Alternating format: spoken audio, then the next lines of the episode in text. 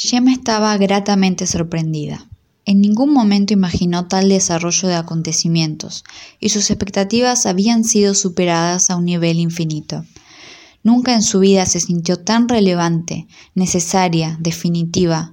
La mujer, que ya para esa altura había dejado varias páginas del calendario a sus espaldas, creía haber vencido definitivamente al sistema.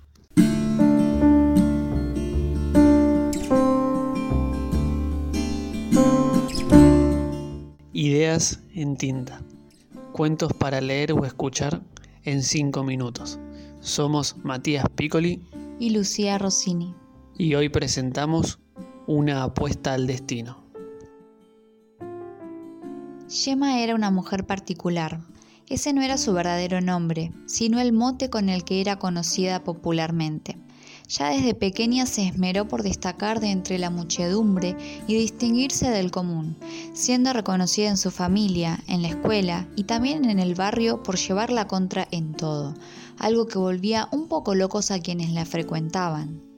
A Yema no le gustaban los juegos tradicionales que caracterizan la infancia de la mayoría de las personas, como tampoco las fiestas de cumpleaños u otras celebraciones. Todo lo asociaba a herramientas del sistema, una idea que escuchó de alguien o leyó de otro alguien y que sería el leitmotiv de su vida. Durante su adolescencia se hizo voluntaria de cuantas organizaciones críticas existieran a su alrededor. Al principio era más propensa a unirse a grupos de lucha por el cuidado del medio ambiente y las especies animales en extinción. Pronto se le dio más por vincularse con agrupaciones resistentes al poder imperante, para algunas de las cuales dicho poder se manifestaba en lo político y para otras en lo económico. También encontró una lucha que le identificaba con mucha fuerza en el movimiento feminista. Fue en alguno de estos periodos en el que surgió su apodo Yema, una estrategia que consideraba le permitiría ser identificada más rápidamente, con un concepto corto, simple, intrigante. Nadie supo por qué eligió esas cuatro letras, y nadie más conoció, a partir de ese momento, su verdadero nombre.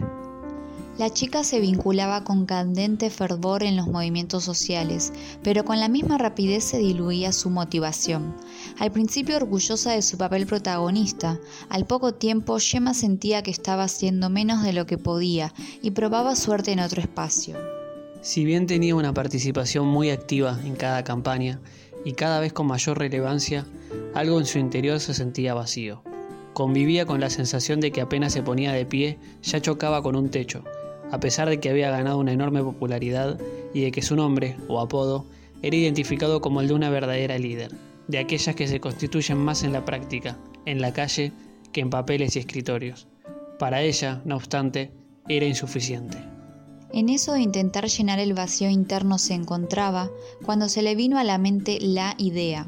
Así, con mayúscula, decía desafiante se le ocurrió que debía provocar un sismo que despertara hasta el más quedado, una cachetada que hiciera saltar al mundo de su sillón. Pensó en el lugar más opulento, que fuera sinónimo de lucro, del despilfarro, indiferencia, desigualdad, poder, y se propuso vivir allí con lo mínimo e indispensable, propugnando otro estilo de ser en pleno epicentro del exceso. Abu Dhabi, escribió en su cuaderno en un principio, anotando a su lado el nombre del país del cual es la capital, Emiratos Árabes Unidos. Pero al final del día temió que menos gente de la que creía conociera ese lugar. Hizo fuerza por pensar en otro con los criterios elegidos, pero más cercano, del que todos seguramente hubieran oído, al que muchos posiblemente aún soñaran con ir. Finalmente creyó encontrar la respuesta. Borró las palabras Emiratos y Árabes, pero dejó unidos. A su izquierda agregó Estados paso final, estampó el nombre de Las Vegas, redactada con letra firme y opulenta, como la propia ciudad. Por algo la llaman Ciudad del Pecado, se convenció. Nunca se supo si ingresó legalmente al país del norte de América desde su Brasil natal o si engañó de alguna manera el sistema, aquel contra el que tanto tiempo había luchado. Viendo todo lo que ocurrió después, es muy probable esta última opción. Yema se instaló en Las Vegas, sin hotel ni hospedaje. Solamente disponía de algunas mantas y un parque que encontró entre tanto cemento hizo las veces de hogar. Quería vivir de la manera más explícita posible su misión. No pasaron más de dos noches para que el sistema, vestido en este caso de funcionarios de seguridad, se encargara de invitarla sin muchas gentilezas a retirarse. A la joven no le quedó más opción que hacer una inversión. Alquiló una Airbnb o casa rodante. Esta decisión le daba vueltas continuamente en la cabeza. ¿Era inevitable luchar contra el mecanismo consumista y hacer ese cuantioso gasto que si no fuera por su expedición no hubiera existido? ¿El fin justificaba este medio?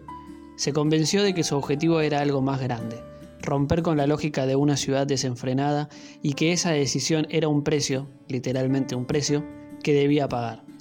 Con su casa rodante se estableció en Boulder Beach Campgrounds, un camping en las afueras de Las Vegas.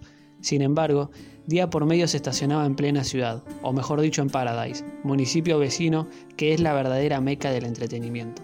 El Caesars Palace, el MGM Grand, The Mirage, el Bellagio y cuanto hotel y casino de lujo reposara sobre Las Vegas Strip fue testigo alguna noche y la siguiente también del remolque de yema desafiante frente a sus puertas.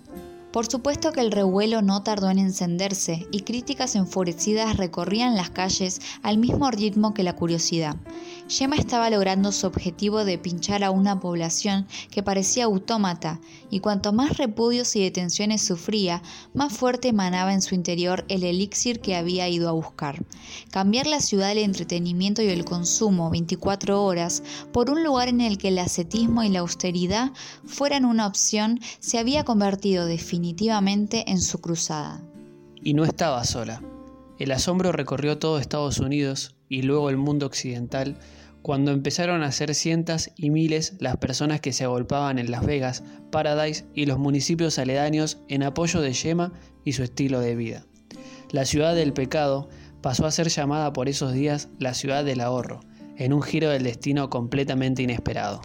A pesar de los intentos de hombres y mujeres de negocios y de quienes manejaban los hilos de la política por aquellos lares, la ciudad fue perdiendo atractivo para los amantes del juego y las apuestas, que se mudaron con sus lujos a estados como Utah y Oregon, algo inesperado poco tiempo atrás. Si bien no fue algo repentino, sino que se trató de un proceso que ocupó numerosos años, Las Vegas fue quedando desierta, al menos de billetes, maletines, Luces fulgurantes en la noche, carteles de neón disputando el cielo con las nubes. Aquella metrópolis pasó a ser ocupada casi exclusivamente por Yema y su tribu, tal el mote ofensivo con que se lo llamaba en los periódicos de tirada masiva. Un distrito donde el consumo en exceso era bien visto e incluso premiado, se convirtió en uno en el que vivir con lo mínimo se volvió la norma. No faltaron quienes vieron en aquellos hechos un retorno al pasado, a viejos días de ese lugar en el que no había población estable, ya que ni siquiera el agua llegaba hasta esas tierras. Con el tiempo se creó un canal para trasladar el recurso vital hacia esas latitudes, en las cuales germinó una ciudad que se volvió capital del juego. Ahora, muchos años después, parecía volver a su origen. Gemma estaba gratamente sorprendida. Ningún momento imaginó tal desarrollo de acontecimientos y sus expectativas habían sido superadas a un nivel infinito. Nunca en su vida se sintió tan relevante, necesaria, definitiva. La mujer, que ya para esa altura había dejado varias páginas del calendario a sus espaldas, creía haber vencido definitivamente al sistema. Es momento de celebrar. Fue lo último que le escucharon decir quienes rondaban por allí cerca. Inmediatamente se dirigió a un edificio algo descuidado, pero que mantenía el brillo de sus mejores épocas. Era el último de su especie que había quedado. Algunas letras del cartel de la entrada ya se habían borrado con el tiempo, pero sobrevivían la C, la S, la I y la O. Gemma sintió que, tras haber vencido al sistema en uno de sus vientres, tras haberle dado un golpe en su corazón, era momento de celebrar y fue así como ingresó al que ahora, sin otro que le hiciera competencia, era conocido como el Casino de Las Vegas. Cuentan los que saben, o que al menos dicen saber, que desde ese momento, hace cerca de 10 años, ya no pudo salir de allí.